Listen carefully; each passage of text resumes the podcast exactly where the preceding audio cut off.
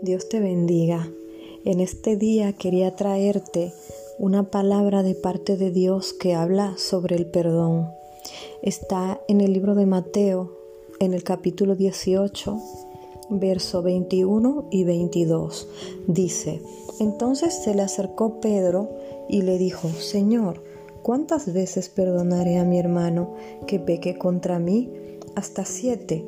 Jesús le dijo, no te digo hasta siete, sino aún hasta setenta veces siete. En, esta, en este pasaje, Jesús nos recuerda lo importante que es perdonar.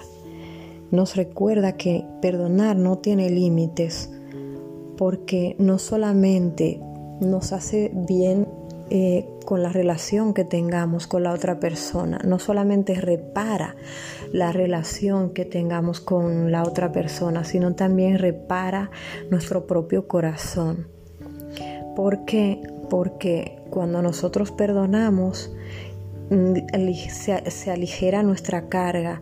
Cuando nosotros perdonamos, hay algo en nosotros que ya no está, algo, algo que perjudica, que ya no está, que sale de nosotros y que nos da esa paz que sobrepasa todo entendimiento, que es la paz que nos da Jesucristo. Perdonar es importante por eso, porque cuando no perdonamos tenemos mucha carga. A veces no le hace daño a la otra persona, sino nos hace daño a nosotros.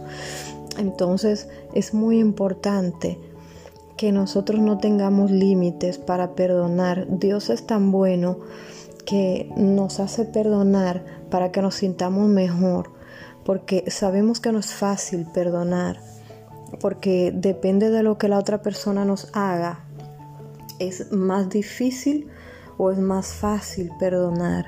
No, nadie ha dicho que es fácil, pero nosotros eh, podemos tener fortaleza espiritual para para perdonar las veces que sea necesario. Nosotros podemos hacerlo, nosotros podemos lograrlo.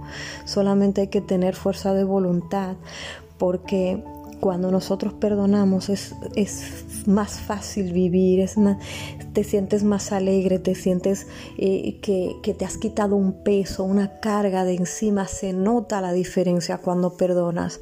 Entonces, da el primer paso, da el primer paso para que hagas las paces con las personas con quien tengas que hacerlo y ya verás que tu vida va a cambiar, ya verás que toda la carga que tienes se va a ir y vas a tener una vida más feliz, más tranquila, porque solamente perdonando con la ayuda de nuestro Señor Jesucristo es el camino para estar mejor. Perdona y ya verás que tu vida será mejor. Ahora permíteme orar por ti.